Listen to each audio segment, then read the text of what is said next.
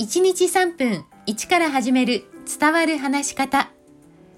こんにちは。フリーアナウンサー、話し方講師の三島澄江です。さあ今日は話し上手はつかみ上手というお話です。このつかみ、話し始めというのは聞き手の聞く意識を作る上でとても重要な場面です。私は研修で最初にアイスブレイクという時間を入れています。ちょっとした発声練習やストレッチなどを入れて聞き手の気持ちを緩めたり気分の入れ替えなどをするんです。そうすると聞く意識がぐっと高まるんですね。あそれから冒頭からぐっと人を引きつけるお話だなと思ったお一人に本田宗一郎さんがいらっしゃいます。以前ソニーで公演された映像最初の部分のみだったんですけれども見たことがあるんです。こんなお話をされていました。僕の語はざるのあ語じゃない。将棋でございます。まあ僕は王様なしでいっぺん将棋をやってみたいと思っているんですよ。安心してやれるからね。王様があるためにこっちは苦労してるんですよ。そうすりゃ角と飛車をしっかり守ってりゃいいんだからね。そのぐらいに思う。そのぐらいの程度のもんですよ、僕は。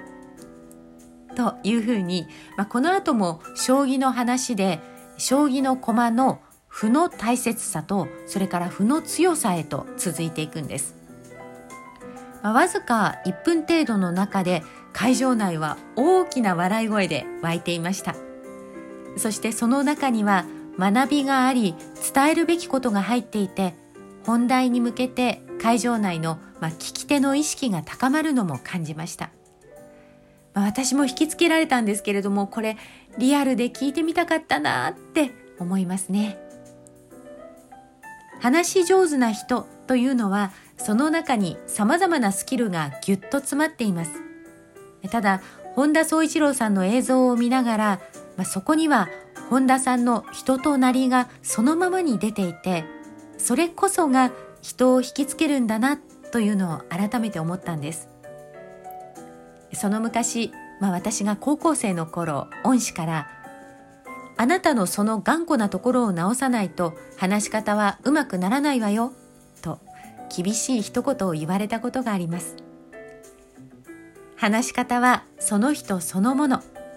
話し手そのものが何を経験し、どう考え、何を大切に生きているかが話し方を通してにじみ出てくるんだと私は思っています。